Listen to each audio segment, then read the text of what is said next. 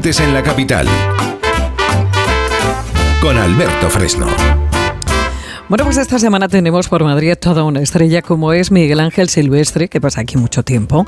En la vida del actor gira en torno a la interpretación, ya sabe, pero antes de ello, Miguel Ángel se formaba para ser jugador de tenis profesional. Alberto Fresno, ¿cómo estás? Buenas tardes.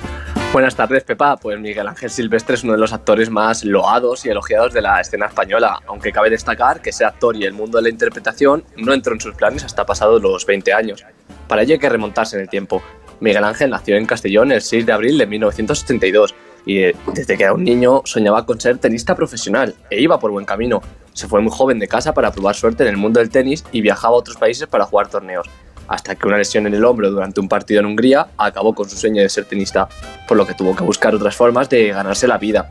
Empezó matriculándose en la universidad para estudiar fisioterapia, al igual que su padre, y en el año 2002 Miguel Ángel fue nombrado Mister Castellón y representó a su ciudad en el certamen de Mister España.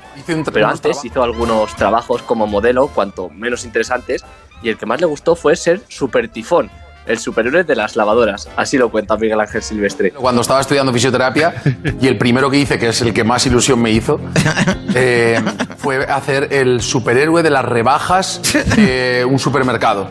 Y era el superhéroe de las rebajas, entre otras cosas, las lavadoras. Pero su futuro no estaba ni en la fisioterapia ni en la moda, estaba en la interpretación, y todo comenzó al ver un ensayo de una obra que dirigía su tía. Entonces le picó la curiosidad y entró en una academia. Comenzó con obras de teatro y fue escalando hasta conseguir papeles en series de televisión.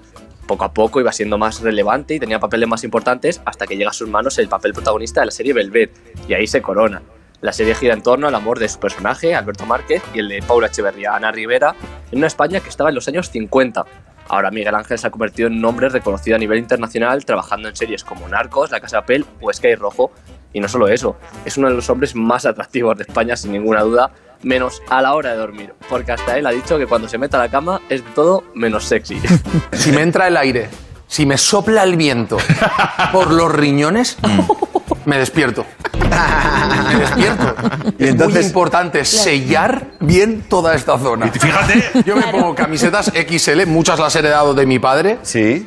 Calzoncillos, o sea, es- es- digo, esto digo de sexy no tiene nada, pero calzoncillos muy subidos. Guau, todo, fuerte. todo tiene que ser talla XL porque no me gusta que me apriete nada. Guau. Y selladito, entonces yo hago así. Me subo el- el calzoncillo y hago así, eh, así, y buenas noches. Mucha gente se imaginará a Miguel Ángel Silvestre disfrutando de una gran casa en el centro de la ciudad y llena de lujos, pero todo lo contrario. Vive en medio de la naturaleza, ajeno a las grandes ciudades.